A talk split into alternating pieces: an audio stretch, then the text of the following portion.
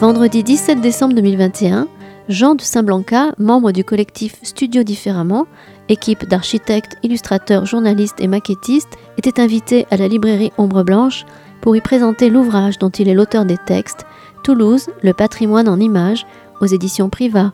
Bonne écoute.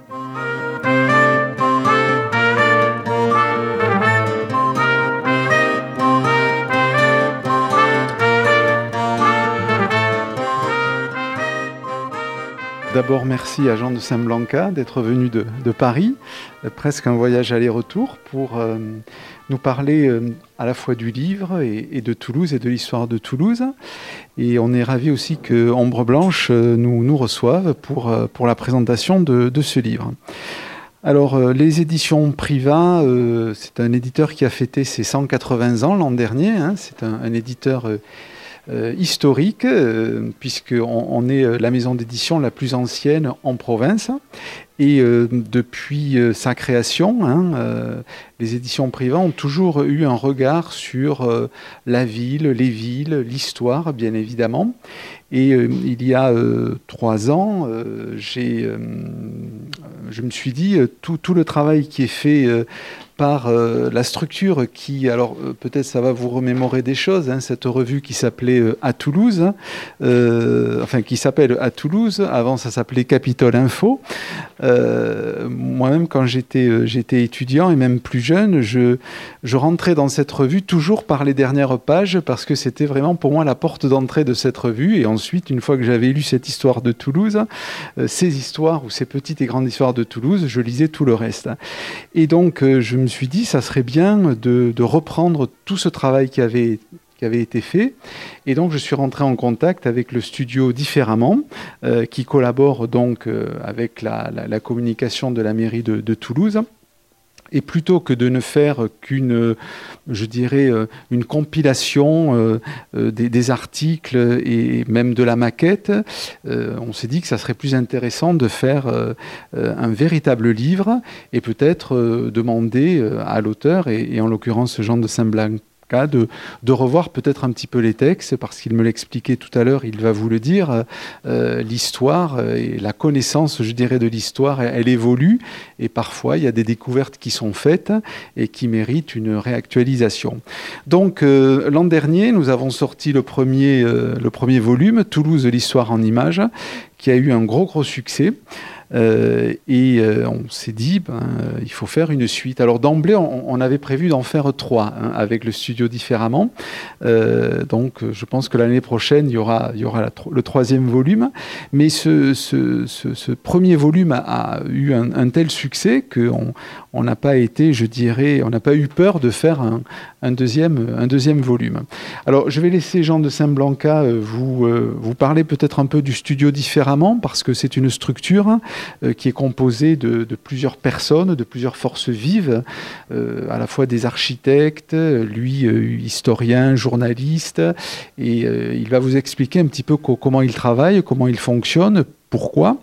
Euh, peut-être qu'il vous dira un petit mot aussi sur la façon dont, le livre a été pensé, hein, parce que c'est pas un inventaire à la Prévert, tous ces points historiques qu'il y a dans, dans, le livre. Et ensuite, il va, il va nous passionner avec quelques, quelques histoires de, de Toulouse ou son regard sur, euh, sur l'histoire de, de, Toulouse. Et puis, on pourra échanger éventuellement. Vous pourrez poser des questions même pendant qu'il s'exprime. Euh, et puis, en fin de, rencontre, vers, vers 19h. Euh, et puis si vous avez envie de, de, faire dédicacer le livre, voilà, il se, pliera à cet exercice euh, redoutable mais indispensable. Voilà, donc je vous laisse la parole. Merci, merci d'être venu. Alors, donc je, présente d'abord le, en commençant historiquement, bien sûr, le, studio différemment. Donc, studio, différemment, c'est une association. En fait, c'est pas même pas une entreprise, une association de graphistes. À l'origine, c'était des graphistes, et il y a deux graphistes fondateurs qui sont Jean-François Binet et, François Brosse, qui étaient des graphistes spécialisés dans la reconstitution architecturale. Je ne sais pas si vous vous rappelez, dans les années 90, il y a quelque chose qui avait fait beaucoup de bruit dans l'édition, c'était les, guides Gallimard, qui tout à coup ont, montré des superbes images avec des, paysages dessinés, enfin c'était pas, très très dessiné, et ils étaient un peu des, chevilles ouvrières de ces guides-là.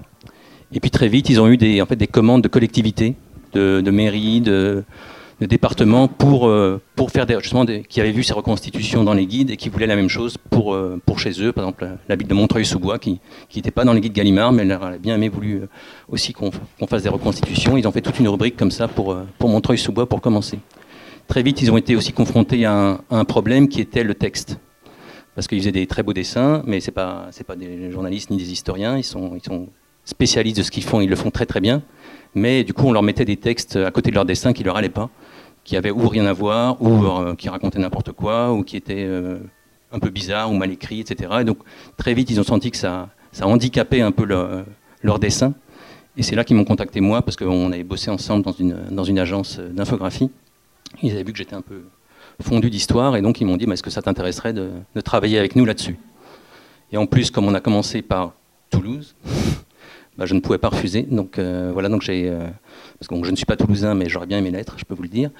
Et, euh, donc on a, vraiment inauguré ce style de, travail vraiment en faisant à la fois le texte et les dessins, c'est-à-dire que c'est vraiment conçu ensemble et ça va ensemble.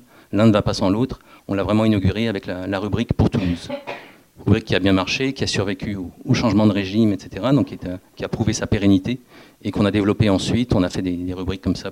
On continue d'ailleurs à faire des rubriques dans le même style, mais souvent un peu différentes pour Limoges, pour les Hauts-de-Seine, pour la, Charente-Maritime. Donc voilà le, voilà le, background. Euh, le livre, bah, pour nous, c'était aussi depuis très longtemps, en particulier pour Toulouse, on disait ah, un jour si on pouvait faire un livre. Quand on, avait essayé, on avait contacté quelques éditeurs, ça n'avait pas, vraiment marché. Donc, mais on espérait quand même qu'un jour, parce que bon, c'est très bien d'être publié dans la revue municipale. Euh, on voit bien que les gens, des fois, la découvrent, la gardent, etc. Mais c'est quand même, ça reste très provisoire. Et, en même temps, on est aussi, nous, très limités dans la revue municipale. C'est que ce n'est pas, pas le cadre idéal pour ce qu'on fait, même si c'est un cadre parfait, parce que c'est diffusé partout. C'est-à-dire qu'on a un accès aux gens qui est incroyable, que jamais ne pourra avoir. Aucun graphiste faisant de la reconstitution historique et aucun, aucun tâcheron comme moi qui fait des, textes vaguement historiques. Donc c'est sublime, mais en même temps, l'édition permet de, bah, de, magnifier tout ça. Non seulement au point de vue des dessins, parce que vous voyez qu'ils sont vraiment mis vraiment extrêmement en valeur, en particulier par rapport à la formule actuelle de la, de la revue municipale.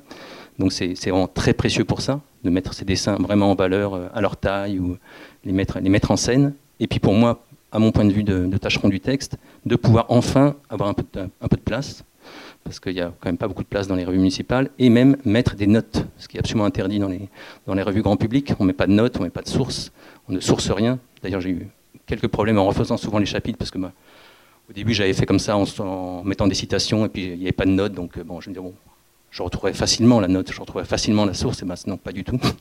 il a fallu le, ça a été un vrai travail de, rechercher les sources, de toujours trouver la source. Je pense que c'est très très important dans, les. Euh, on le voit sur Wikipédia, on voit sur le que tout travail historique soit ben, qu'on on va pas faire une citation qui n'est pas sourcée, on va pas faire quelque chose qui est un petit peu audacieux, on va pas le dire sans s'appuyer sur quelque chose de, de fondé. Et même les notes, c'est aussi du paratexte, c'est-à-dire qu'on peut on peut développer, on peut dire des choses un petit peu plus des fois un petit peu plus audacieuses qu'on ne se permettrait pas dans le, dans le corps du texte, mais là dans la note on va on va donner la petite pique que ne liront pas les le grand public, mais le, spécialiste va la lire et dire ah, le chien. Voilà, donc c'est quelque chose qui est, précieux, c'est le niveau de texte. Il y a la légende qui est. Je, ne rêve pas, hein, je, ne, pense pas que les gens lisent, euh, euh, ni beaucoup de, mes textes, ni, euh, ni, les, notes, je, ne rêve pas du tout, mais je pense qu'en tout cas ils lisent les légendes, c'est-à-dire qu'ils regardent les dessins. Le dessin, c'est vraiment la, porte d'entrée. Et ça, je ne mets pas comme le maire de Toulouse, je dis bien que ce qui est important dans ces livres, c'est les images, on est d'accord avec le maire de Toulouse, mais le texte permet une, approche euh, graduée, c'est-à-dire qu'il y a d'abord la légende, c'est-à-dire que les gens, pour comprendre un petit peu les images, ils vont regarder les légendes. Les légendes sont un, premier niveau de, de, faire passer un message, de faire passer un savoir. Après, s'ils se disent, ah bah quand même, ça, a l'air, euh, ça, m'a l'air quand même un petit peu intéressant, je vais regarder le chapeau, après je vais, je vais peut-être commencer l'article. Si vraiment je suis valeureux, je vais finir l'article, mais bon, c'est vraiment les très valeureux qui font ça. Et puis si vraiment je, suis fondu et c'est un sujet qui me passionne, je vais même lire les notes. Mais, voilà, en tout cas, tout est là, c'est disponible et je pense que c'est important qu'il y ait tous ces niveaux de lecture qui sont aussi possibles aujourd'hui. On voit sur Internet, les niveaux de lecture sont très, variés et c'est important qu'il y ait ça dans, dans l'édition. Voilà pour la... Oui. Comme ça, oui, effectivement, ça passe mieux. Toutes mes excuses. Oui, oui. Voilà, donc ça c'était pour présenter le, livre et le, contexte toulousain. Maintenant, donc, je voudrais juste dire, pour commencer, donc j'ai fait un petit speech beaucoup trop long. Vous m'arrêterez si, ça, déborde. Et, surtout, si vous avez des questions à poser pendant mon speech, ben, n'hésitez pas. Ça ne me gêne absolument pas. dire donc que pas c'est pas l'histoire de Toulouse ce livre, ni le premier, ni le deuxième, ni le troisième volume, ce sera pas l'histoire de Toulouse. Moi, je dirais, il y avait un très bon titre d'un des, euh, d'un des hors-séries qu'avait publié la, revue, de la mairie, c'était euh, Petites histoires de Toulouse. Je trouve ça parfait. C'est ça, c'est des petites histoires de Toulouse. Et même, je dirais, des petites histoires des Toulouse, parce que je pense qu'il y a beaucoup de Toulouse. J'en, reparlerai, reparlerai, à la fin. Je pense que c'est important de faire le distinguo. C'est pas une histoire totale, c'est pas une histoire exhaustive du tout. C'est juste des petits, des petits flashs qui sont aussi des. Il euh, faut savoir que les sujets, les sujets traités pour la revue sont pas sont pas forcément euh, ceux qu'on a choisis. On a, ça fait partie aussi de l'agenda municipal, c'est-à-dire que c'est une négociation avec la mairie pour choisir les sujets. Nous, on pousse les nôtres, eux, ils poussent les leurs, et bon, on, arrive comme ça à des compromis qui sont toujours intéressants parce que ça force aussi à s'intéresser à des sujets auxquels on ne se serait pas du tout intéressé. Par exemple, l'année dernière, on a fait un sujet sur la cartoucherie. Euh, euh, rive, gauche de la Garonne qui, qui, qui m'a énormément intéressé, mais qui était très très très dur parce qu'il y avait très peu de documentation. Mais comme la mairie avait un projet là-dessus, il y a un quartier qui se construit, c'était bien de raconter l'histoire, et ben ça nous a forcé, ce qu'on n'aurait jamais fait autrement, à nous pencher sur l'histoire de la cartoucherie, l'histoire de l'industrie de l'armement à Toulouse, qui est capitale. Enfin voilà, c'était vraiment très très intéressant. Et voilà, chaque sujet de l'histoire de Toulouse peut être intéressant et peut être traité de façon intéressante si on y arrive. Voilà, donc ça c'est donc c'est des petites histoires de Toulouse. Euh, je vais peut-être commencer par un premier juste. Hein, je vais vous imposer un petit pinceau sur euh, sur l'histoire de Toulouse, là l'histoire en avec, euh, au singulier sur est-ce que vous avez une idée, vous, quel est l'événement majeur ou quel est l'événement important de l'histoire de Toulouse? Ou même deux, trois, si jamais. Je sais pas si. Lequel? La Toulouse romaine. Pas mal. Martyr de Saint-Saturnin. Calas. Oui, bah c'est pas, pas si mal. Euh, moi, là, je voulais vous faire un petit. Euh, les Gaulois Ouais. Bah oui, toutes. Nougaro, ah oui, c'est aussi un beau sujet. Mais là, je vais vous faire juste un petit déroulé des. Ce qui, ce qui à mon avis, sont les cinq disons, les gros, gros événements décisifs de l'histoire de Toulouse. C'est-à-dire qu'il y a des événements où Toulouse, c'est une ville intéressante parce qu'elle change un peu de modèle alors pas, pas, tous les 50 ans, hein, mais, euh, mais quand même assez fréquemment euh, sur sa longue histoire. C'est une, ville qui change énormément. C'est-à-dire que on va voir, ça peut être une ville tout à fait complètement administrative euh, au XVIIIe siècle et complètement dépendante du pouvoir royal. Après, plus du tout. Aujourd'hui, c'est une ville, là aussi on est en fin de période, mais c'était une ville très industrielle. Euh, à un moment, c'est plutôt une capitale politique, sous les comtes, etc., sous les, euh, et sous les Visigoths. Donc c'est une ville qui change de modèle un peu assez facilement, on va dire, par rapport à d'autres villes qui, sont plus. Bordeaux, c'est un port, Nantes aussi, euh, Lyon, c'est une ville de commerce et d'industrie depuis toujours. C'est des villes carrefour. Alors que Toulouse, elle, se, réinvente assez fréquemment. Donc je dirais que les, les cinq, à mon avis, les cinq, je vous impose ça, excusez-moi, les cinq événements décisifs qui ont fait que à chaque fois Toulouse a changé de modèle c'est le premier, bah, effectivement, c'est les Romains. C'est-à-dire que c'est vers, vers l'an zéro. Tout à coup, on ne sait pas, sait pas très bien pourquoi. Il y avait effectivement une ville gauloise sur laquelle, sur laquelle on ne sait pas grand-chose encore, qui était un peu dispersée, qui n'était en tout cas pas ici. Ça, c'est ce qui est sûr, c'est qu'elle n'était pas ici. Oui. Et, euh, et, tout à coup, l'empereur Auguste décide que non, on va faire une vraie ville de Toulouse ici, là où il n'y avait rien au bord de la Garonne. Et ça va être, la nouvelle Toulouse, et on va, tracer les murailles, etc. On va tout faire, on va tracer au cordeau, et ça sera ici. Ça, c'est vraiment un événement décisif parce que on ne sait pas pourquoi non plus. Il en fait une ville privilégiée, c'est-à-dire qu'il en fait une ville qui est qui a un peu plus que les autres, qui a des murs déjà, ce qui, à l'époque ne sert à rien. C'est vraiment quelque chose de, c'est un décorum, c'est, c'est une, une mesure d'apparat. Donc pourquoi est-ce qu'il lui donne des murailles? Pourquoi il lui fait des portes aussi magnifiques? En plus des portes et des murailles qui coûtent très cher, avec des matériaux qui viennent d'ailleurs. C'est quelque chose qui. On sent qu'il veut flatter la ville et on ne sait pas très bien pourquoi.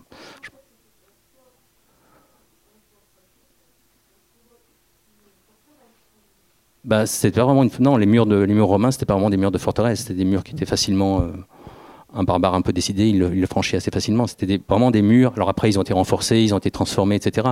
Mais les murs, à l'origine, c'est vraiment des murs décoratifs. Hein. C'est euh, pour, pour impressionner. D'ailleurs, un, des fameux témoignages de l'Antiquité sur Toulouse, c'est le, poète Ozone qui arrive et qui, ce qu'il voit, c'est cette ceinture de briques autour de Toulouse. Ça, frappe les gens. Une ville comme ça, avec de telles murailles, c'est très étonnant dans l'Empire romain. Donc pourquoi? Donc ça c'est un moment décisif parce que ça va déterminer après que ben, pourquoi les Visigoths choisissent Toulouse comme capitale. C'est parce que ben, c'est une ville qui a des belles murailles, qui est pratique et tout ça. Donc ils s'installent à Toulouse parce que tout est déjà là. Et le, premier âge d'or de Toulouse, c'est les Visigoths, effectivement. Et donc, euh, c'est dû, dû, à ce choix d'Auguste qu'on ne s'explique pas encore. Et après, pourquoi les comtes s'installent ici? Pourquoi Toulouse est l'un des principaux comtés du, sud du Royaume de France? Parce que bah, c'est une ville pratique, c'est une ville facilement défendable, qui, est grosse, qui est bien placée. Donc voilà, ça c'est l'héritage romain, on peut dire, l'héritage politique qui fait que c'est facilement une capitale. Il y aura toujours ce rêve rentré de capitale après, hein, et qui, existe toujours, je pense que bah, c'est une ville qui pourrait être une capitale. Ensuite, le deuxième événement décisif, bah, euh, c'est la croisade albigeoise. C'est euh, avec les événements qui sont assez connus sur le, fait. Et là, nouveau changement de destin. Jusque-là, Toulouse était vraiment une capitale, la capitale des comtes, une capitale autonome qui ne dépendait pas de, grand monde. Même les capitouls étaient. C'est l'âge d'or des capitouls, c'est sous les comtes. C'est là qu'ils sont les plus, les plus puissants. Et ils ne s'appellent pas encore les capitouls. Et puis là, tout à coup, bah non, le comte de Toulouse rate son opération, il, s'en mêle les pinceaux, en plus il meurt pas au bon moment, et hop, le roi de France profite du bon moment et il s'empare du comté de Toulouse euh, un peu difficilement, mais il y arrive. Et, donc, et là, tout à coup, ça change complètement de destin. C'est-à-dire que c'est plus du tout une capitale, mais c'est une tête de pont. C'est la tête de pont de Paris et du pouvoir royal dans le Midi. Et ça, c'est vraiment, c'est très, très significatif. C'est-à-dire que tout à coup, c'est là aussi que toute la légende autour de la Toulouse rebelle, etc., qui, qui peut fonctionner un petit peu au moment de la croisade albigeoise et encore, parce que euh, c'est un peu complexe, les fidélités des Toulousains sont assez complexes à expliquer. Mais là, tout à coup, Toulouse devient.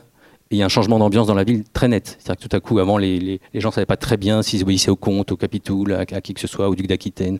Il y avait des gros conflits politiques internes à Toulouse. Là, tout à coup, avec les rois, il n'y a plus de conflit. Euh, on sait très bien qui est le maître, c'est le roi. En plus, il a beaucoup d'argent. Il, il s'installe au château d'Armonnet avec toute son administration, avec plein de gens, etc. Donc ça, tout à coup, Toulouse devient une ville administrative, une ville de, fonctionnaires, une ville de juristes. Le Parlement s'installe à Toulouse, c'est le deuxième Parlement de France, c'est quelque chose de très très important. Ça devient la capitale administrative du Languedoc, qui est une énorme province. Donc ça devient tout à coup une ville, une ville de fonctionnaires, de juristes, de plus du tout, euh, plus du tout capitale, mais sous-capitale, on va dire. Et ça, ça, a fortement marqué l'histoire toulousaine.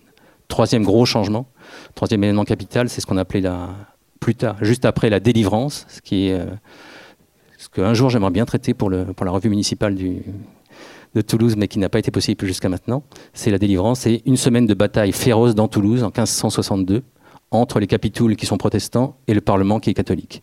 Et ça, c'est un événement majeur, c'est-à-dire que ça aurait très bien pu passer d'un côté, comme c'est passé d'un côté, c'est passé du côté catholique, parce que les, parlementaires sont fait aider par Montluc et autres, ils ont pu, gagner la bataille, mais rudement. Il y avait du canon, avait, ça, a été, c'était vraiment une bataille de rue. Mais ça aurait très bien pu passer côté protestant aussi, c'est-à-dire que tous les marchands quasiment étaient protestants, une bonne partie des juristes, enfin ça, il ne s'en est pas fallu de peu que Toulouse devienne une ville ultra protestante, une sorte de Genève du Midi, etc. Non, ça n'a pas été le cas, c'était le contraire exact. C'était une ville ultra catholique, très anti-protestante, mais c'est un peu un hasard, c'est juste parce que Montluc était là et que, et que la bataille a été gagnée par, par celui-ci et pas par celui-là. Donc ça, c'est vraiment un élément déterminant parce que tout à coup, non seulement c'est une ville administrative, mais ça devient une ville ultra-catholique, ce qui jusque-là n'était pas vraiment très...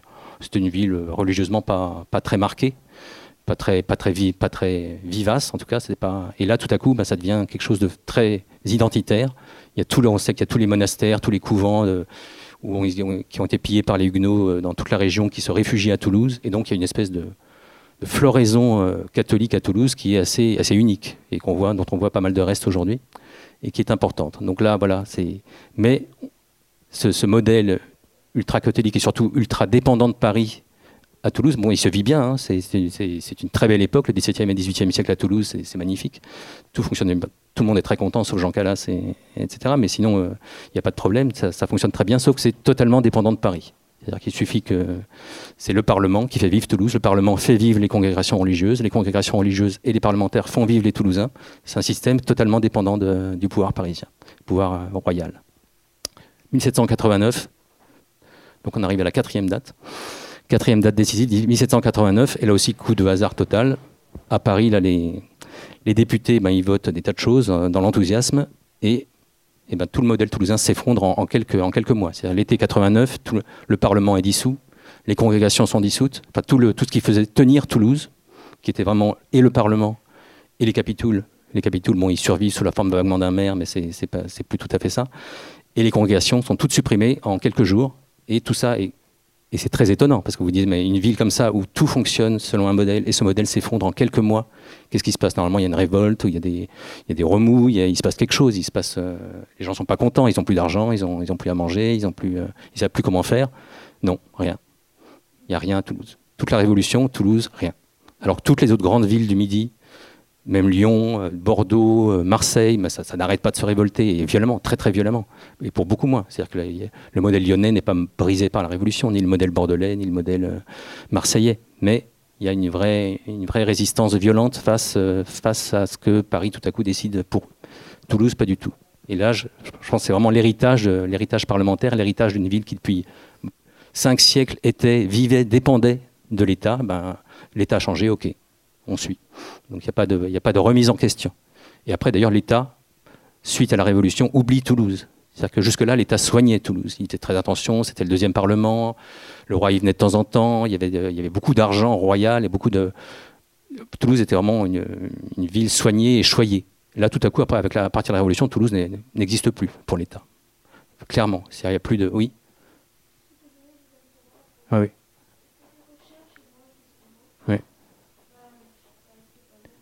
Non, mais je, veux dire, il y, a une, une répression euh, comme partout, mais cette répression, il n'y a pas eu de résistance à cette répression. C'est ça qui est très frappant à Toulouse. Alors qu'ailleurs, il, y a eu de la résistance. Ah. C'est ça qui, m'étonne à chaque fois, je dans, le cas toulousain, avec en plus l'image qu'on a de Toulouse.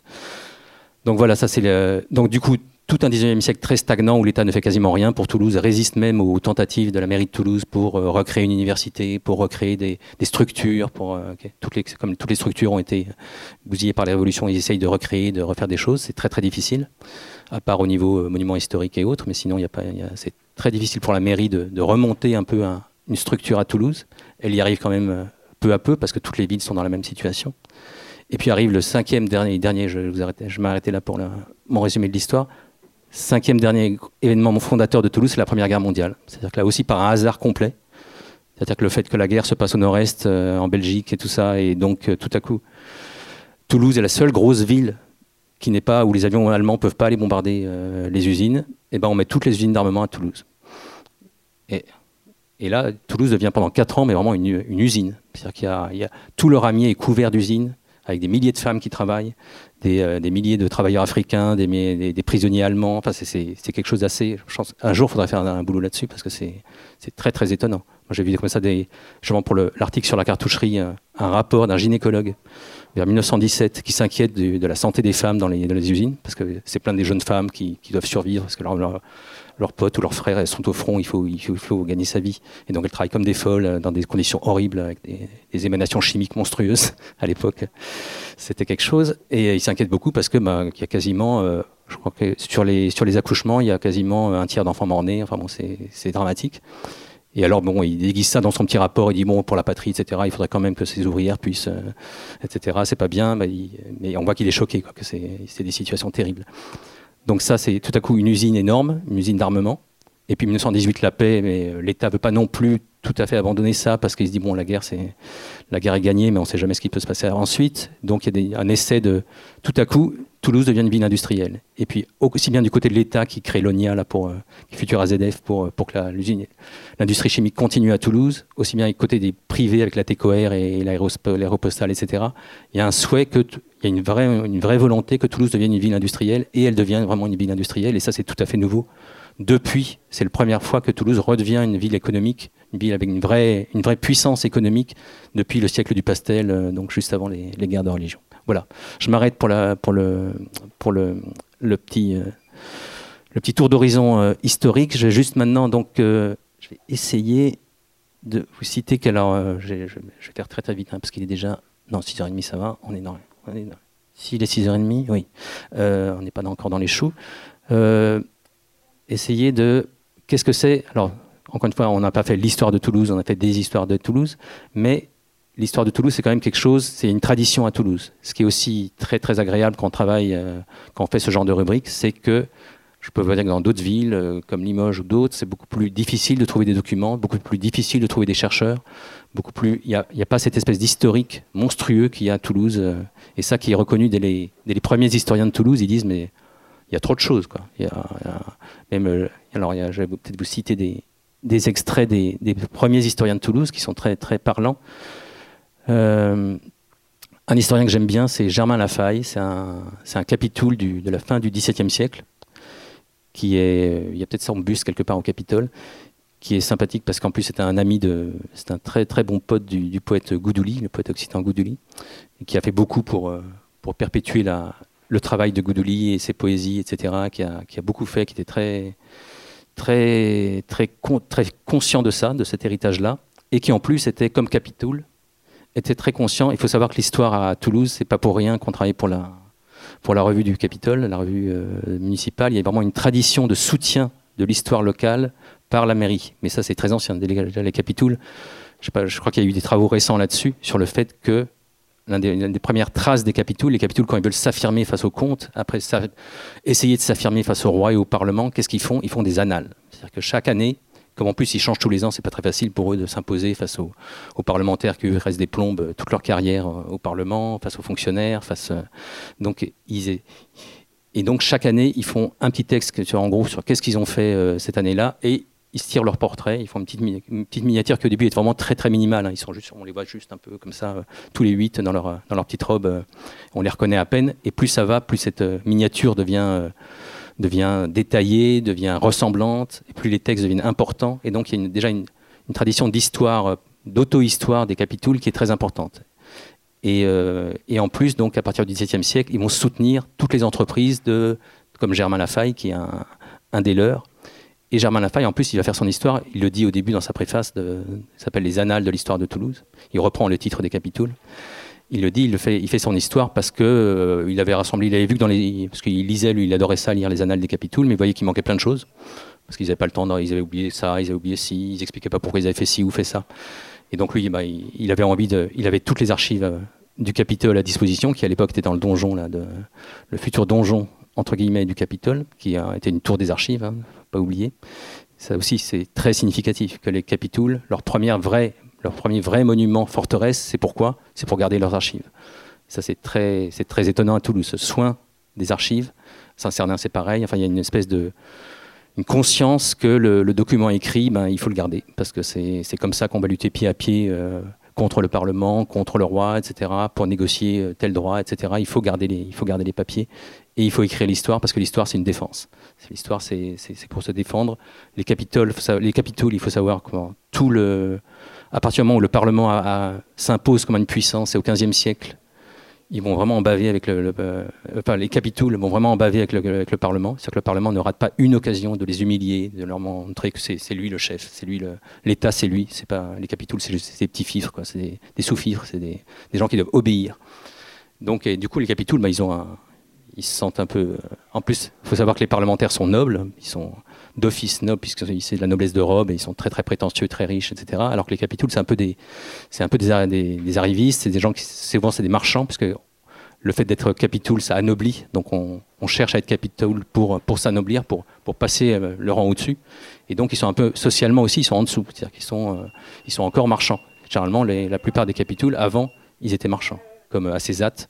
L'hôtel d'Acésade, bah, c'est un marchand qui devient capitoul parce qu'il est très riche. Du coup, il peut se, il peut se faire élire capitoul et il fait bâtir un hôtel pour, pour montrer qu'il est très riche. Euh, donc voilà, donc ça, cette histoire-là donc est très politique. Dès le début, elle est politique. C'est une défense des capitouls contre le Parlement. Toute l'histoire de la faille, c'est ça. C'est une histoire, c'est une défense des capitouls qui est très bien faite, hein, très très sérieuse. C'est la première histoire sérieuse de Toulouse, c'est-à-dire qu'il s'appuie systématiquement sur des documents. Comme il y a les documents juste à côté dans la dans la tour des archives, ben, il les recopie. C'est très précieux parce qu'il y en a qui ont disparu depuis, donc euh, on a la trace que dans son histoire, heureusement. Pareil pour les annales des Capitouls, malheureusement, un jour de 1793, ils ont eu l'idée de, les brûler sur la place du Capitole. Heureusement, il y a quelques, quelques, quelques braves gens qui ont arraché quelques feuilles et c'est les, les, seuls qui nous restent, mais c'est dommage quand on voit ce qui reste. C'était, si jamais ça resté, ça, ça aurait été un trésor unique. Euh, donc cette histoire est, politique dès le début avec Germain Lafaille et ça, ça continue. Ce qui change un petit peu au XIXe siècle, avec tous les. Donc il y, a, cette histoire de Germain Lafaille qui est très importante au XVIIe, XVIIIe, mais qui, euh, qui, est un peu unique, qui est un peu est reprise par d'autres, qui est un peu copiée par d'autres euh, au XVIIIe siècle. Au XIXe siècle, il y a quelque chose de nouveau qui se passe, c'est que, ben, comme je vous l'ai dit, après 89, Toulouse est une ville, euh, une ville désertée. Hein, même les, on regarde dans les, dans les, préfaces des historiens de l'époque, qu'est-ce qu'ils disent, c'est que Toulouse, Toulouse, est une ville qui va mourir. Toulouse est une ville morte. Toulouse est une ville qui ne ressemble plus à rien, qui, est, qui, est désolée. Enfin, ils sont très très pessimistes sur l'avenir de Toulouse. Il y a de quoi. Euh, et, du coup, l'histoire, bah, c'est une, sorte de. Bah, rappelez-vous, rappelez-vous qu'on a été la capitale du comté, qu'on a été la capitale des Visigoths, qu'on a été la capitale des Volques tectosages, qu'on a été. Rappelez-vous. Et donc, même, il y avait déjà ça un petit peu dans la faille, ça qui est drôle. Déjà, la faille, il dit euh, il y a deux époques dans l'histoire de Toulouse. Il y a une époque glorieuse, qui est euh, avant la prise, avant que les Français arrivent, en gros. Et puis après, bah, c'est une histoire. alors là, c'est très, intéressant dans la faille, parce qu'il dit c'est quand même intéressant parce que bon, c'est plus une histoire, c'est plus une belle histoire politique où on fait des batailles et on, embête tout le monde. C'est une histoire au ras du terrain, c'est une histoire avec des petites choses, avec des petits détails, tout ça. Mais il dit c'est très intéressant. Il faut regarder les petits détails, c'est très intéressant, ça dit plein de choses, etc. Donc déjà, fin du XVIIe siècle, il y a cette vision de la, micro-histoire que je trouve très intéressante chez Lafaille. Par contre, au XIXe, il n'y a pas du tout cette version, cette vision de la micro-histoire. Là, on repasse dans le, mythe complet. C'est-à-dire qu'on va, euh, on va faire du mythe à fond la caisse. C'est-à-dire qu'on va c'est souvent, alors en tout cas les historiens qui ont publié sont souvent de, familles catholiques, etc. Donc ils ont aussi cette vengeance-là à prendre sur la Révolution, que ben, la, Révolution a détruit le système catholique, euh, en tout cas un bon moment. Et puis il y a aussi euh, ben, la revanche à prendre politiquement, c'est-à-dire qu'il y a une double revanche. Et donc les histoires du début 19e, aussi bien Dumège que, que qui sont très précieuses, hein, parce que là aussi, eux aussi, ils font tout un travail de recensement, de collection, de recopie. Dans les notes de Dumège, on peut les critiquer sur plein de plein de points de vue au niveau historique actuellement parce qu'ils font tout et n'importe quoi, ils, euh, mélangent les dates, euh, ils vérifient pas leurs sources, euh, ils se trompent des fois quand ils copient leurs manuscrits parce qu'ils sont débordés, hein, ils sont juste, ils ont leur bureau plein de papiers, ils sont, ils font, ils sont au four et au moulin. Dumège, il est là à essayer de sauver des, statues aux, Augustins, à Saint-Étienne, etc.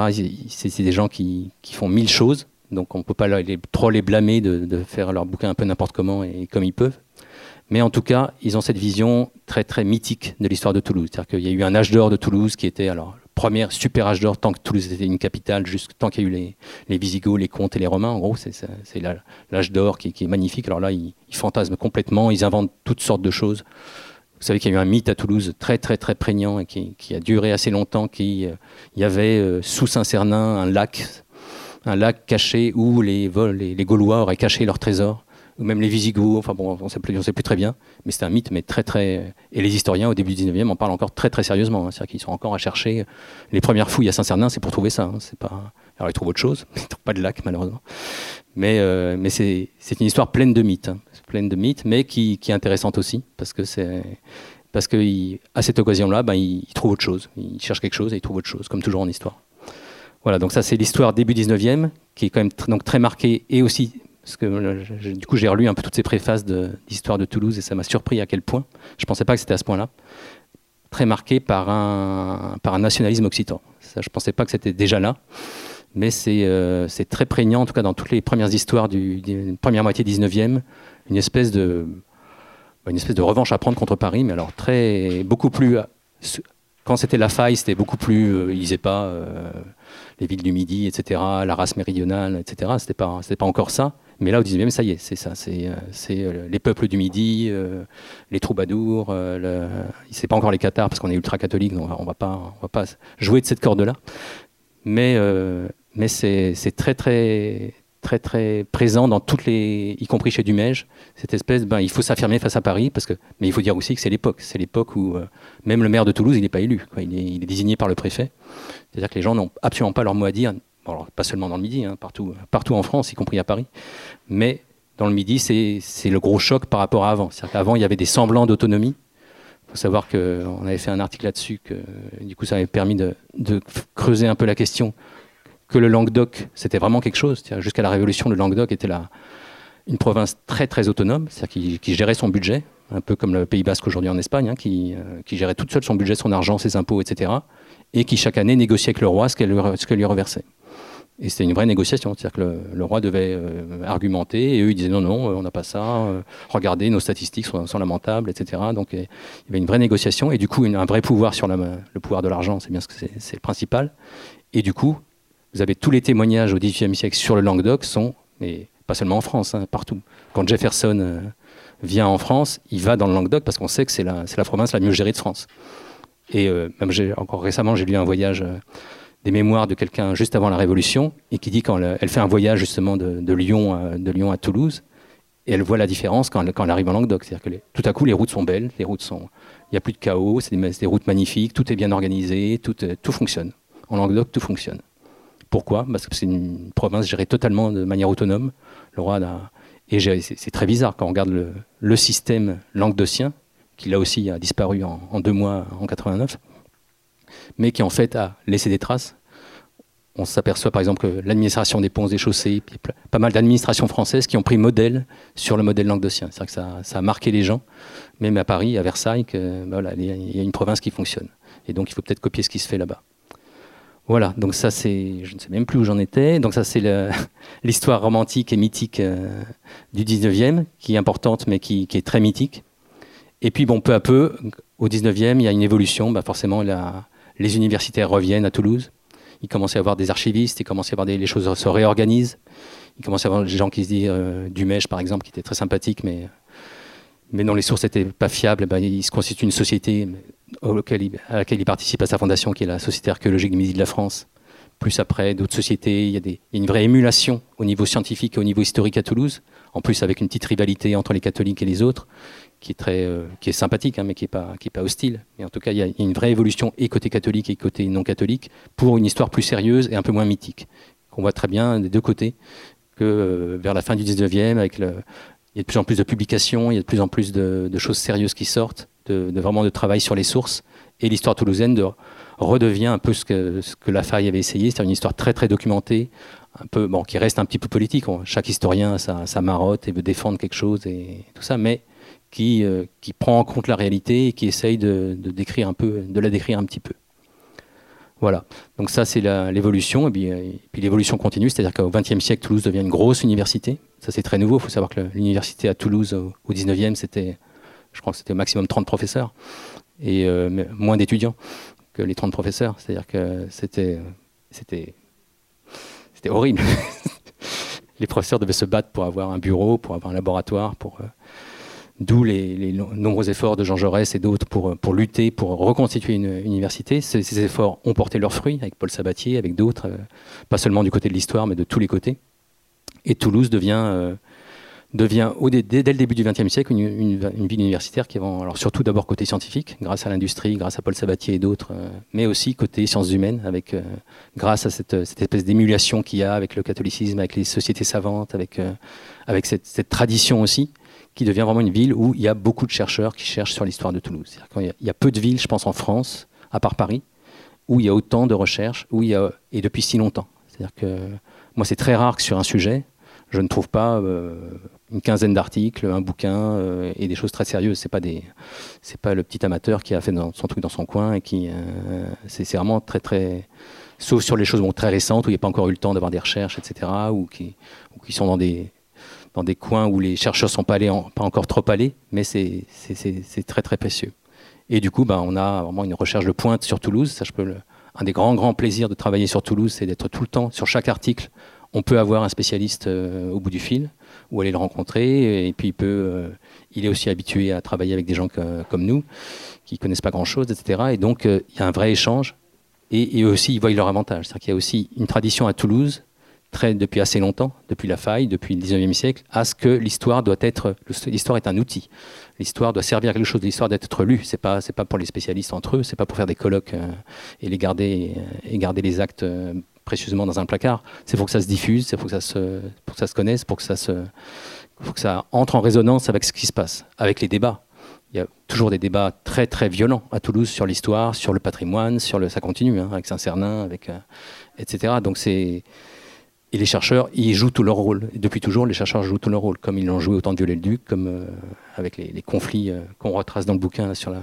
on dit la bataille de Saint-Cernin parce que ça a vraiment été une bataille et qui a, duré un siècle. C'est pas, il, ne laisse pas tomber l'affaire. Je pense que sur Saint-Cernin, ça va continuer aussi.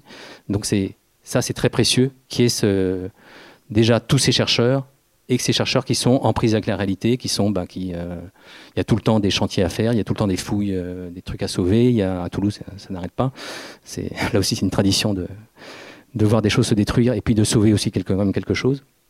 Donc euh, ça c'est très, c'est vraiment très agréable pour nous d'avoir ce, répondant qu'on n'a pas partout du tout en France.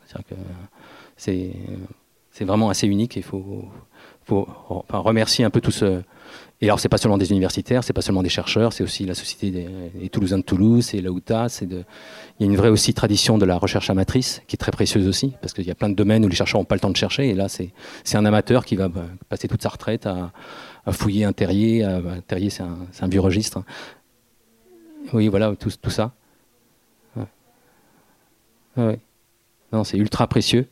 Et, euh, et je pense c'est. Nous, on participe à ça. Donc on essaye euh, de participer à ça, mais euh, on ne pourrait pas faire des choses si belles et si bien reconstituées et, avec autant de notes hein, illisibles s'il n'y avait pas tout ce terreau derrière, toute cette tradition, toute cette, euh, tout ça. Voilà. Donc ça c'est la, petite présentation de l'histoire et des historiens de Toulouse. Maintenant je vais vous dire un petit peu nos donc au, studio, différemment. On a donc ça fait donc on, a commencé à travailler ensemble avec Jean-François Binet et François Brosse en 2006 pour Toulouse. Donc depuis, on n'arrête plus, les, commandes ne manquent pas.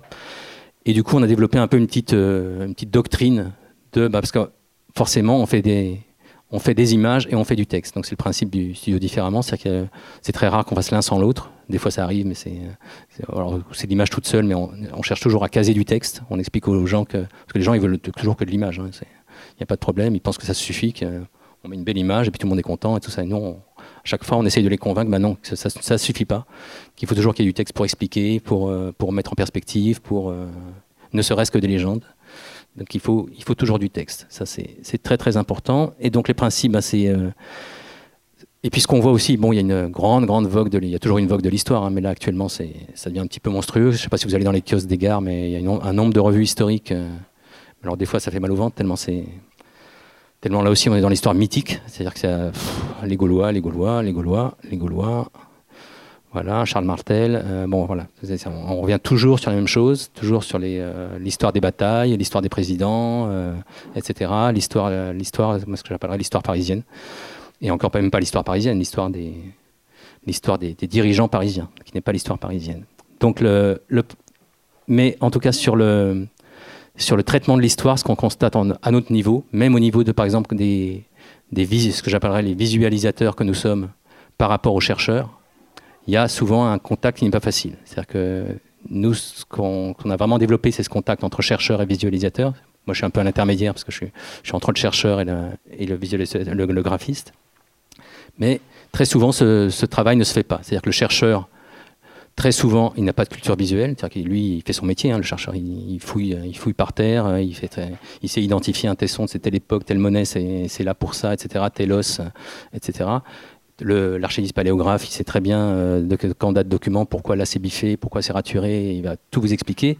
Mais quand vous lui mettrez n'importe quelle image, il va dire waouh Et puis il va pas avoir ce, ce jugement dire attends, attention là, c'est là, euh, bah, déjà c'est moche. Et puis ensuite, euh, on comprend pas très bien. Et puis voilà, donc il y a il a pas de.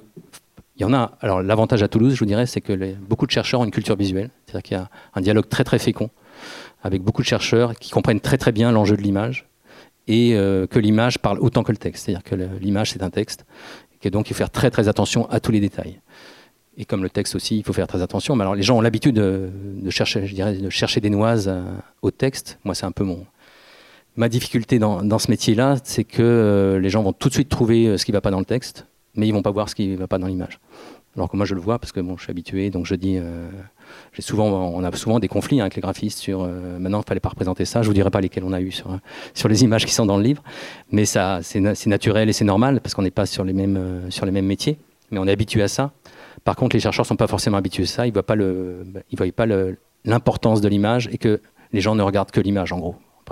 Des fois, ils regardent le texte, mais d'abord, ils regardent l'image. Donc, c'est très, très important de d'abord faire très, très attention à la conception de l'image, à comment elle va être faite, comment elle va être traitée, qu'elle soit déjà attirante, qu'elle soit juste, et puis qu'elle qu'elle explique, qu'elle ne soit pas juste comme ça pour faire joli. Une image, c'est surtout pas pour faire joli. Ça, c'est c'est pas le National Geographic. Hein. On va pas faire des, lions et des, et des gazelles sur un sur un soleil couchant. C'est pas ça l'objectif. C'est de montrer quelque chose. C'est qu'une image n'est jamais gratuite. Donc ça le et du coup entre chercheurs et visualisateurs, très, très souvent ce qu'on a, c'est des produits assez ennuyeux qui ont coûté très cher. Je ne sais pas si vous avez regardé déjà des euh, dans les musées souvent des espèces de reconstitutions 3D, alors qui ont coûté une blinde, qui sont vraiment euh, extrêmement difficiles et chers à réaliser et qui en plus sont euh, très très moches. C'est-à-dire qu'on voit des espèces de trucs gris où il n'y a personne, ou alors les personnages sont comme ça. c'est on se demande, oulala, mais qu'est-ce qui, se passe Qu'est-ce qui se passait dans l'Antiquité? Il n'y avait personne, c'était sinistre.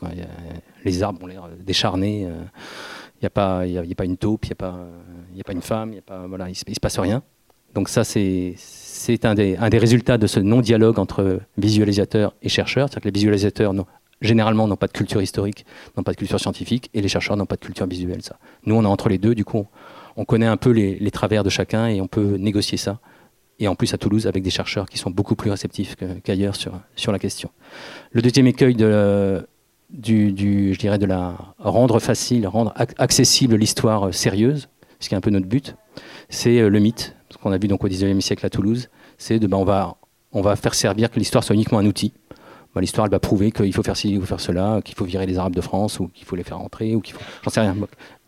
Une histoire comme ça ultra politique ultra politique ou ultra idéologique ou ultra euh, je ne sais pas quoi, mais qui va servir un but et qui, euh, et qui, ne va prendre dans l'histoire que ce qui l'intéresse et que ce qui magnifie les choses, qui euh, et c'est vraiment ce, que, ce dont on souffre actuellement, hein, c'est de l'histoire mythique. On voit que certains candidats à la présidentielle qui, qui sont en plein là-dedans, et c'est le résultat de ça. Et donc il faut, nous on, vraiment on essaye d'éviter ça à tout prix. C'est-à-dire que, mais en même temps, on va se servir de peut-être de petits, quelques petits éléments qui sont proches de cette histoire-là. C'est-à-dire, pourquoi les gens aiment bien l'histoire mythique parce que bah, c'est du cinéma, parce que c'est euh, il se passe des trucs, il y a des batailles, il y a du sang, euh, il y a de l'amour, euh, il y a de la puissance, il y a du pouvoir, etc. Donc ça les fait un peu vibrer là-dessus à ce niveau-là. Il ben, faut leur montrer ben, qu'il y a du sang, il y a de l'amour, il y a de l'argent, il, y a des luttes de pouvoir à tous les niveaux dans l'histoire aussi bien chez les artisans que chez les banquiers, que chez les... Euh, ça n'arrête pas. Et à Toulouse particulièrement, il y a tout le temps des luttes, il y a tout le temps des conflits, il y a tout le temps des choses qui se passent et qui sont marrantes à raconter et qui sont souvent bien plus intéressantes que ce qui se passe dans les antichambres du pouvoir, euh, chez le maire, etc. Donc ça, c'est ce qu'on veut montrer. Euh, je passe très très vite sur le, reste. Ben, donc le défi, c'est d'être, de, surtout pas être aride, c'est-à-dire on va pas faire un article de recherche avec des, des diagrammes et des, des tableaux, etc. Non, on va on va essayer de rendre ça attrayant, ça c'est un choix délibéré, donc avec des dessins qui en jettent, mais ne pas être trop dans le clinquant, c'est-à-dire qu'on va pas faire donc juste des dessins qui, illustrent et qui, font joli, avec des jolies dames et des jolis messieurs, etc. Et puis expliquer aussi un grand travers dans, ce genre de choses, surtout quand on touche au patrimoine, c'est de ne parler que de patrimoine justement, de mettre que des pierres, que des reconstitutions, et ne parler que d'architecture. Et ça, c'est ben, alors les architectes ou les, les gens qui sont spécialistes, ça les intéresse mais les autres, je suis pas sûr. Et euh, notre but aussi, c'est toujours, toujours la lutte, c'est de expliquer bah, que bah, voilà, une tourelle, elle n'est pas là par hasard, un escalier, il n'est pas là par hasard. Pourquoi bah, on a donné euh, ce portail à faire à Nicolas Bachelier, c'est pas par hasard, etc. Il y a toujours une explication. Et cette explication, elle touche toujours à l'argent, au pouvoir, euh, à l'amour. Là aussi, a toutes ces histoires qui plaisent aux gens. Donc c'est bien de raconter ça, que tout, toute architecture, tout patrimoine est le résultat d'une. Ben on veut épater euh, le voisin, on veut, euh, on a beaucoup d'argent tout à coup. Pourquoi euh, Ou on a peur de quelque chose, donc on va construire un château. Ou pourquoi le, comte de Toulouse s'installe au bord de Toulouse, au château Narbonnais ben, C'est parce qu'il a peur des Toulousains, parce qu'il ne va pas s'installer au milieu comme les capitouls qui n'ont pas peur des Toulousains, puisqu'ils sont l'émanation des Toulousains. Le comte, il s'installe au bord parce que si jamais ça barde, ben, il peut sortir. Donc voilà. Comment? Ah, mais tout le monde les aime bien, mais, mais ils avaient beaucoup de problèmes. Ils avaient beaucoup de problèmes avec les Toulousains, en tout cas. beaucoup, beaucoup plus que les rois. Personne n'est tout à fait sympa et tout à fait. à part les, à part les vrais crapules. Voilà, donc ça, c'est. Et puis expliquer, donc le patrimoine, c'est d'abord des gens qui ont vécu là, qui ont conçu ce patrimoine pour des raisons bien concrètes, qui l'ont détruit ou transformé. Alors Toulouse, on aime bien détruire. Hein.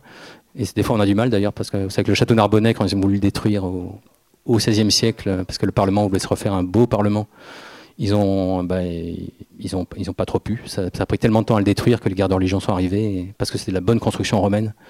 bien bien dur, et donc ils, y sont, ça a pris beaucoup beaucoup de temps.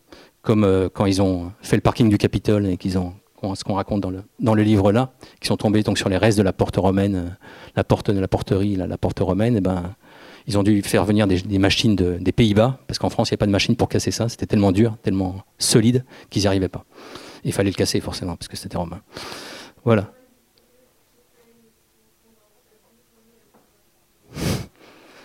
Ah bah il y a des...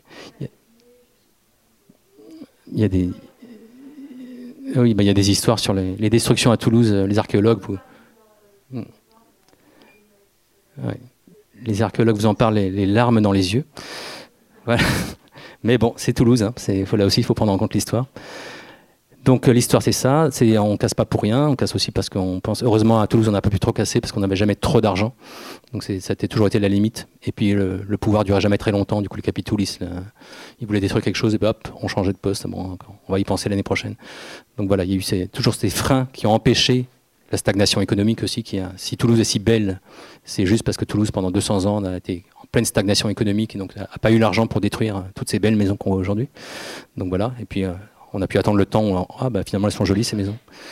Donc voilà, ça c'est assez important, expliquer qu'il y a pas mal de hasard dans tout ça, qu'il n'y a pas de volonté de garder euh, Toulouse belle.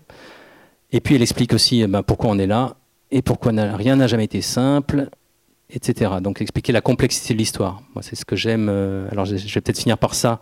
On va revenir à plus, plus, euh, plus spécifiquement à Toulouse. Là je vous explique un peu la doctrine du studio différemment. Ce qui, nous intéresse dans l'histoire de Toulouse, ben, c'est que c'est une histoire. Euh, alors, je vais commencer.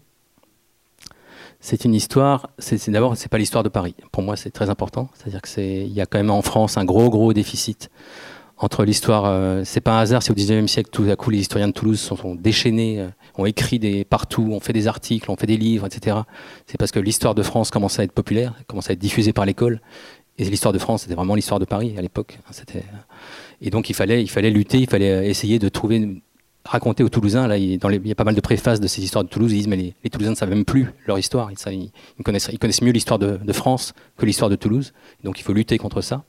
Ça aussi, je pense que c'est important que toutes les villes de France aient un peu euh, armes égales avec Paris, parce que Paris est surcouvert de livres et d'études et de recherches, etc. Les autres villes, c'est beaucoup moins le cas. Je dis pour Limoges, c'est vraiment pas le cas. Il y a d'autres villes encore où il n'y a vraiment rien Hein. Donc euh, Toulouse a vraiment de la chance pour ça, et donc il faut en profiter. Euh, ce que j'aime bien aussi, ce qu'on aime bien dans Toulouse, c'est que c'est une histoire pas évidente du tout. On a vu les changements de modèle fréquents de la, ville, le fait que c'est jamais une ville qui est totalement ceci ou totalement cela. C'est une ville cathare mais qui n'est pas cathare. C'est une ville catholique mais qui aurait pu être protestante. C'est une ville euh, c'est une ville de gauche, mais qui est aussi une ville de droite, vous le savez aujourd'hui. Euh, voilà, donc c'est pas du tout évident. Rien n'est évident à Toulouse. C'est euh, comme, euh, c'est comme Toulouse elle-même. Vous, circulez dans Toulouse, ben, vous passez d'un quartier à l'autre, vous passez d'une ambiance à l'autre, ça, ça, change assez vite. Et dans le temps, c'est pareil, ça change tout le temps. La langue a changé. On sait, il y a 100 ans, vous vous promeniez dans Toulouse, vous entendiez très très peu de français. Maintenant, vous entendez quasiment très très peu d'accent occitan dans Toulouse. Donc ça change très très vite les choses. Il ne faut jamais oublier ça que rien rien n'est jamais rien n'est jamais acquis à l'homme ni sa force, etc. Donc ça, c'est très important pour nous, le fait que c'est une histoire nuancée, et donc il y a des choses à expliquer, il y a des choses à, montrer. Ce qui est très important, qui est souligné par les historiens modernes et même euh, anciens, c'est que c'est une histoire qui bouge. C'est-à-dire qu'à tous les niveaux, à toutes les époques, encore aujourd'hui, on fait des découvertes majeures. C'est-à-dire que quand vous regardez les histoires même d'il y a 30 ans sur l'Antiquité toulousaine, ça, ça, ça vaut plus grand-chose. Parce qu'on a fait de telles découvertes depuis que ben, faut vraiment tout réécrire. Euh, moi, je l'ai vu même pour les, articles. Il y a des articles que j'ai écrits en, 2007-2008 et que j'ai dû totalement réécrire parce qu'il y a eu des, choses totalement nouvelles qui sont arrivées et qui changent l'optique. Alors, heureusement, pas trop le dessin. Des fois, il aurait même fallu changer le dessin. Mais euh, par exemple, il y a l'histoire, une très belle histoire que, je raconte dans le, premier chapitre sur l'histoire du bélier. On sait que depuis toujours, la porte nord de Toulouse s'appelait la porte du bélier, Porta Arietis, Porta Rio en occitan, porterie en français. On ne sait pas très bien pourquoi les gens ont créé des légendes là-dessus. Il n'y avait pas vraiment de, source là-dessus. On ne sait pas très bien. Même il y a des gens qui disaient mais c'est n'importe quoi, c'est pas la porte du bélier, ça ne veut rien dire. Encore récemment, hein, il, y a, eu des débats là-dessus entre historiens, entre, archéologues. Et puis euh, dans les fouilles justement, dans quand on a détruit la, la les, derniers restes de cette porte euh, sous la place du Capitole, on a trouvé un petit bas-relief avec euh, y avait quelque chose qui ressemblait vraiment à une tête de bélier. Du coup, ça, on s'est dit ah, bah, peut-être que finalement il y, avait, quand même quelque chose. C'était pas juste, pas, juste un mythe médiéval, tout ça. Du coup, ils ont quand même Et tout récemment, il y a un numismate, enfin un chercheur spécialiste des monnaies antiques, qui a fait un travail, mais je crois que c'est il y a 5-6 ans, c'est assez récent, c'est dans un des derniers bouquins qui est sorti sur, sur les origines de Toulouse, et qui a juste, il, s'était dit, bah, tiens, ça me rappelle, cette histoire de bélier, ça me rappelle, il y a une monnaie avec un, petit navire et un bélier qui, qui, était un peu dans la région à l'époque des Romains. Du coup, il a cherché vraiment où on avait trouvé ces monnaies, etc. Et il a trouvé, bah, c'était vraiment clairement une monnaie frappée à Toulouse. Donc, où il y avait un petit bélier et un petit navire. C'est bizarre. Quand est-ce qu'elle a été frappée On peut savoir quasiment exactement l'année près, parce qu'en monnaie, c'est très facile. Ça a été frappé en moins 31 à Toulouse. Pourquoi en moins 31 à Toulouse ben, Moins 31, c'est juste une année après la bataille d'Axiom. La bataille d'Axiom, vous savez, c'est la. Vous avez vu le film Cléopâtre, c'est la grande bataille avec Antoine et Cléopâtre d'un côté et, le futur Auguste de l'autre. Donc, euh, le futur Auguste gagne et et du coup, il a cherché, mais la bataille d'Axiom, c'est forcément lié. Quand on fait des monnaies, c'est pour faire sa publicité, c'est pour, montrer qu'on a gagné, c'est un moyen de propagande. Et il trouve il y avait un relief à Cordoue, un grand relief retraçant l'histoire de la, bataille d'Axiom, et on voit que les navires de, de Marc-Antoine et de, et de, Cléopâtre ont à la proue un bélier. Ah. Et là, il fait la théorie qui a, qui a l'air assez plausible, on va dire, que bah, le bélier, c'est le, trophée. C'est le trophée qu'ont ramené, les troupes d'Auguste euh, après cette bataille, et qu'à l'époque, il voulait flatter Toulouse, qui à l'époque n'était pas encore la Toulouse d'aujourd'hui, la Toulouse romaine, c'était la Toulouse gauloise encore. Pour flatter Toulouse, il lui fait frapper à Toulouse, qui était déjà quand même une place importante économiquement, une monnaie avec ce bélier. Et après, quand on sait que la porte, la porte nord et la porte sud, donc la porte narbonnaise et la porte nord sont les portes construites par Auguste, les murailles après c'est Tibère, bah, la porte nord, bah, probablement qu'il a mis un bélier quelque part pour pour célébrer ça. C'est une sorte de don. Ça montre aussi le, côté privilégié de Toulouse. Donc voilà, c'est pour montrer que l'histoire évolue tout le temps à Toulouse. Donc il faut bien surveiller les, les publications, bien lire les, mémoires de la SAMF, etc. Il faut, vraiment être au, courant, parce que sinon vous pouvez rater des, trucs énormes. Et puis ils vont pas ils vont pas aller vous dire, attention, tu sais, j'ai découvert ça. C'est des gens très discrets et très modestes. Donc voilà, faire attention. Donc ça c'est très positif. Et puis pour finir, euh, bah, c'est quand même une ville avec là aussi on finir pour le très positif, c'est une ville avec un patrimoine monstrueux. C'est-à-dire qu'il y a peu de villes en France qui ont gardé à ce point-là, euh, qui ont été un peu gelées dans le marbre euh, grâce à la stagnation économique dont j'ai parlé euh, après le siècle du pastel. Ça, c'est vraiment une chance pour le patrimoine toulousain énorme. Le fait que pendant 200, 300 ans, Toulouse n'a pas vraiment à vivoter et n'a pas pu tout détruire, comme ce qui a été le cas dans toutes les autres grandes villes qui, elles, étaient beaucoup plus riches, comme Bordeaux, Marseille, Lyon, etc., ou Nantes, où là, les centres-villes ont, été complètement modifiés, y compris Paris aussi. Et donc voilà, c'est une ville euh, où il y a des traces quand même assez énormes par rapport, même si les chercheurs se plaignent, et je les comprends, qu'on ne fait pas toujours très attention à, ce patrimoine, etc. Il y a quand même, par rapport à d'autres villes, un patrimoine monstrueux. Il euh, faut en être conscient de ça. Voilà. Donc, euh, voilà, je finirai en disant donc c'est les histoires je à l'époque au début l'histoire des Toulouse, parce que pour moi c'est très important de montrer à la fois ces, variations de Toulouse et dans le temps et dans la géographie. C'est-à-dire que la, Toulouse rive gauche Saint-Cyprien, c'est pas comme euh, c'est pas comme la rive droite. Le quartier des parlementaires, c'est pas le c'est pas le quartier des collèges, etc. Chaque quartier a son, histoire et sa tradition. C'est très important de le marquer. Et même aujourd'hui, quand on se promène Récemment, j'ai passé une nuit blanche à Toulouse et donc j'ai pu me promener un peu dans tous les, tous les quartiers de Toulouse la nuit. C'est très très frappant les, les différences comme à quel point les, bords du canal c'est sinistre, euh, le port Saint-Pierre c'est une toute autre ambiance, etc. Voilà, donc euh, c'est assez marrant et je trouve c'est très important de, souligner ça. Et moi-même, enfin je peux dire que moi quand j'étais petit, je passais juste à Toulouse, euh, je, sortais à la gare le matin à 5h du matin et j'allais prendre le, bus à, la gare de rue de Stalingrad. Donc je connaissais que ce petit coin de Toulouse. Pour moi, Toulouse, c'était ça. C'était vraiment la, rue Bayard, la rue Stalingrad, un truc un peu glauque, etc. Et puis un jour, j'ai eu le temps, j'ai dit, bon, je vais prendre le bus d'après. Et du coup, j'ai pris la rue Bayard jusqu'au bout, je suis arrivé, je suis tombé sur Saint-Cernin, et voilà. Et en regardant Saint-Cernin, je me dis, ah, l'histoire de Toulouse, peut-être ça ça vaut la peine de regarder. Voilà, je vous remercie.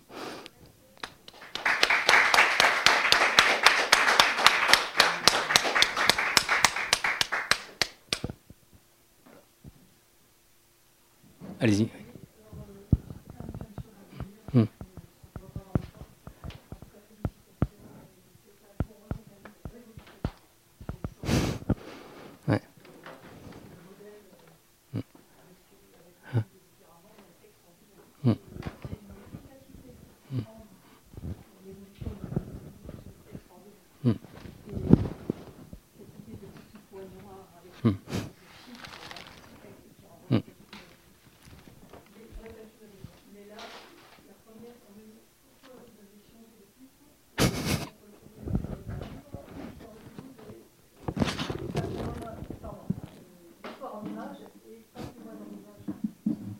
Alors là, très, très lâchement, je vais peut-être laisser Dominique Ozel répondre.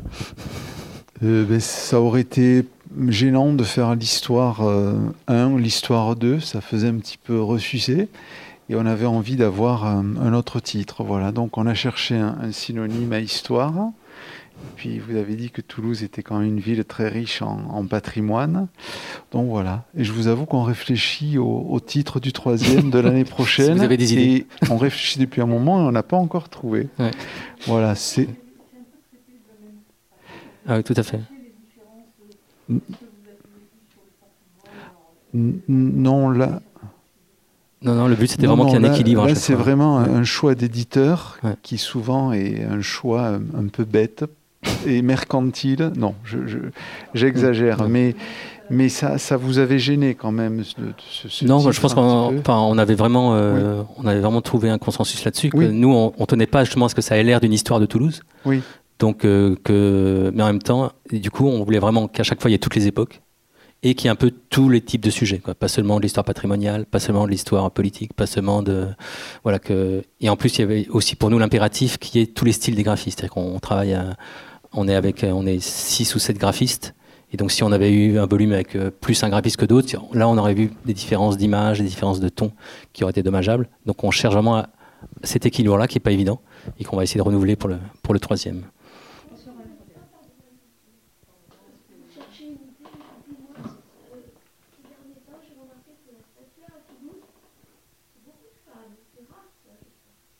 Ah ben, la belle Paul, Clément Cisor.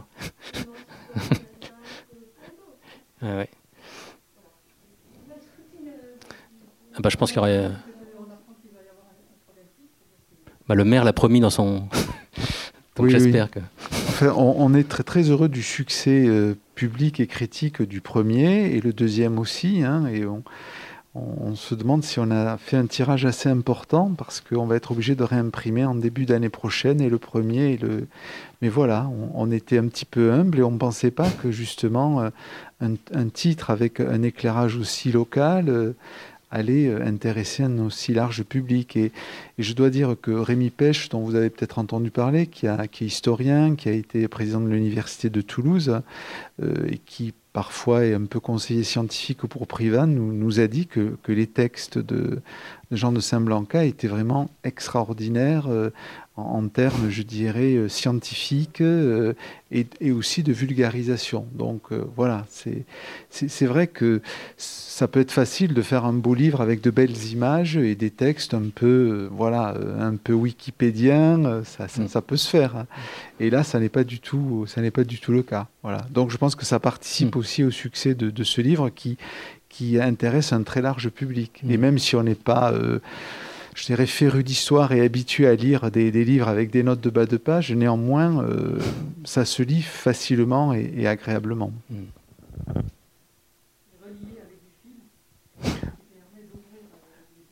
Oui, voilà, oui. C'est privé. Alors on fait, on, fait très attention à la, on fait très attention à la fabrication chez, chez Priva, comme d'autres éditeurs, et c'est vrai qu'on on a voulu voilà, un papier de bonne qualité, euh, euh, un, travail sur, euh, sur la, maquette de, la couverture, de la reliure. et c'est donc une graphiste du studio Autrement voilà, qui, qui, a réalisé ça et qui a, qui a, tiré parti de tout ce qui avait été fait pour véritablement faire autre chose. Mm. voilà, donc enfin, nous, on, est, on est très heureux d'avoir publié ce livre et et, aussi du succès qu'il a, qu'il a eu. Voilà. Et je mm. pense que le studio Autrement aussi euh, mm. Est assez euh, satisfait. Ah bah, nous, on en rêvait depuis longtemps, donc c'est, vraiment une très grande occasion. Puis là aussi, ça, ça renouvelle euh, la rencontre avec le public. Je pense que c'est très important que l'histoire soit lue et soit regardée. Et puis, effectivement, je pense qu'on a. Il y a des très très beaux produits culturels sur l'histoire de Paris, sur Versailles, sur tout ce qu'on veut, sur le, tout ça. Il y a, je trouve, dans les autres villes, il y a, il y a très peu de choses. C'est bien que Toulouse ait aussi puisse se défendre visuellement. Je pense que c'est très très important. Parce que rien que pour les enfants, pour les. Euh,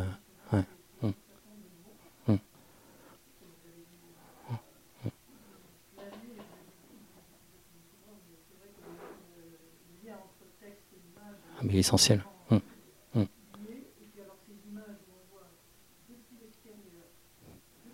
Hum.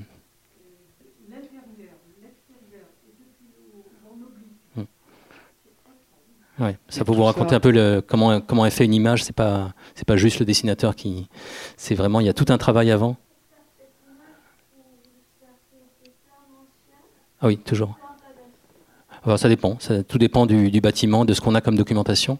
Donc on, toujours on va voir le chercheur qui, est le spécialiste ou l'article qui va bien. Et, euh, après. Hmm. Ah oui, bah, sur, le cadastre Toulouse, oui, il y a un petit historique. Ça c'est précieux aussi. C'est qu'il y, y, a eu des bons archivistes depuis longtemps. Donc, euh, et une bonne administration. Donc, euh, et puis donc, euh, à partir des documents, il y a toujours une reconstitution euh, sur ordinateur. C'est-à-dire qu'ils vont rebâtir le, bâtiment à partir du plan ancien en 3D. C'est-à-dire qu'ils ont et là, à partir, mais, le, le, rendu 3D ne va pas être définitif. C'est-à-dire qu'ils vont, ils vont dessiner le bâtiment et puis ils vont choisir l'angle. C'est-à-dire ils vont dire voilà, on va se mettre là, on va se mettre là, parce que c'est comme ça qu'on verra mieux, c'est comme ça qu'on comprendra mieux. Il y a tout un débat entre nous là-dessus. Quel est le bon angle pour eux? Et après, une fois qu'ils ont bien défini l'angle, ils l'impriment et là, ils commencent le petit travail de le petit travail qui peut, qui peut d'ailleurs être mix, c'est-à-dire qu'il n'y a pas seulement aquarelle et dessin, c'est-à-dire qu'il peut aussi là aussi rajouter sur ordinateur de la couleur, euh, magnifier les choses, etc. Donc c'est un travail totalement mixte. oui. oui, bien sûr. Et puis on pourrait toujours faire mieux, il hein, ne faut pas non plus. Euh. Mmh. Mmh. Ah non, c'est la ville, hein, c'est la ville qui. Enfin, maintenant la ville est liée à la métropole, mais c'est. Euh, c'est bah, une, là aussi, je vous ai dit, c'est une négociation en début d'année. Euh, on, est, on était dedans récemment sur la liste des sujets, sur de quoi on va parler. Ah, en partie. C'est une négociation. Eux, ils ont leur, euh, les sujets qu'ils voudraient bien qu'on traite. Nous, on a les sujets qu'on voudrait bien traiter aussi. Et voilà, puis on, on se répartit. Et puis, ou, ou alors on tourne un sujet, ils veulent un sujet sur tel. Ah, ah. Ouais. Bah ici, c'était un quartier un peu mixte, un peu limite là, entre le, le quartier des collèges par ici, le quartier Saint-Cernin, et puis le quartier des marchands par là. Donc ça se marchait un petit peu sur les pieds. Ah oui, Malcousine, oui. Mmh. Mmh. Ouais. Ah ouais. Bah ça, c'est toujours aussi intéressant quand on a des histoires personnelles. On avait fait un, un, article, un des articles que j'ai préféré le faire, c'était l'article sur le faubourg Bonnefoy qui était pas évident parce qu'il n'y a pas de livre sur le Faubourg Bonnefoy, il n'y a pas de recherche non plus sur le Faubourg Bonnefoy. Et là, j'avais dû, bah, comme il fallait chercher, euh, j'ai cherché et j'ai trouvé comme ça des témoignages. J'ai tombé sur un, livre d'un vieux résistant qui, qui, avait écrit comme il pouvait une, une histoire de son, passage à Toulouse en 43-44 dans le Faubourg Bonnefoy. Et c'était hyper précieux. Et du coup, je lui avais écrit, il m'avait répondu, et, il m'avait raconté des histoires. On avait, on avait retrouvé la maison où il s'était fait arrêter par la Gestapo. On avait reconstitué la maison qui existe toujours. Et c'était c'était très précieux quoi d'avoir cette histoire qui ben, là on est les seuls à le sortir. C'est à dire qu'il n'y a pas de c'est pas dans les c'est pas dans d'autres livres c'est ça, vous l'aurez juste dans le troisième volume. Voilà. Mais c'est très précieux d'avoir cette histoire des gens. Ça c'est euh, pas oublier ben voilà qu'il y a quand même des gens qui sont encore euh, qui ont vécu beaucoup de choses à Toulouse et qui peuvent raconter des tas de choses il faut, faut jamais hésiter à faire raconter les gens. Il y a souvent des gens qui nous qui, qui réagissent hein, qui à nos articles qui nous écrivent qui nous disent ah ben vous, vous pourriez parler de ça vous pourriez parler de ci. Donc ça c'est très très précieux qu'il y ait ce, cet échange et on y tient beaucoup. On va vous remercier d'être venu de Paris, presque à aller-retour. Euh, et donc, s'il y a des personnes qui veulent faire euh, une petite dédicace, hein, on, a, encore euh, 10 petites minutes. Voilà. Et puis, j'ai quelques catalogues de Priva, si ça vous intéresse, sur les nouveautés de, cette année, de 2000. Voilà. Je les laisse à la rentrée.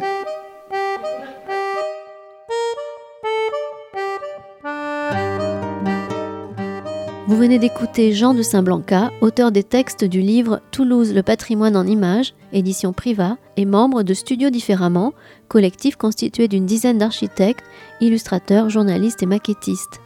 Enregistré à la librairie Ombre Blanche, vendredi 17 décembre 2021. Réalisation et mise en onde, Radio Radio.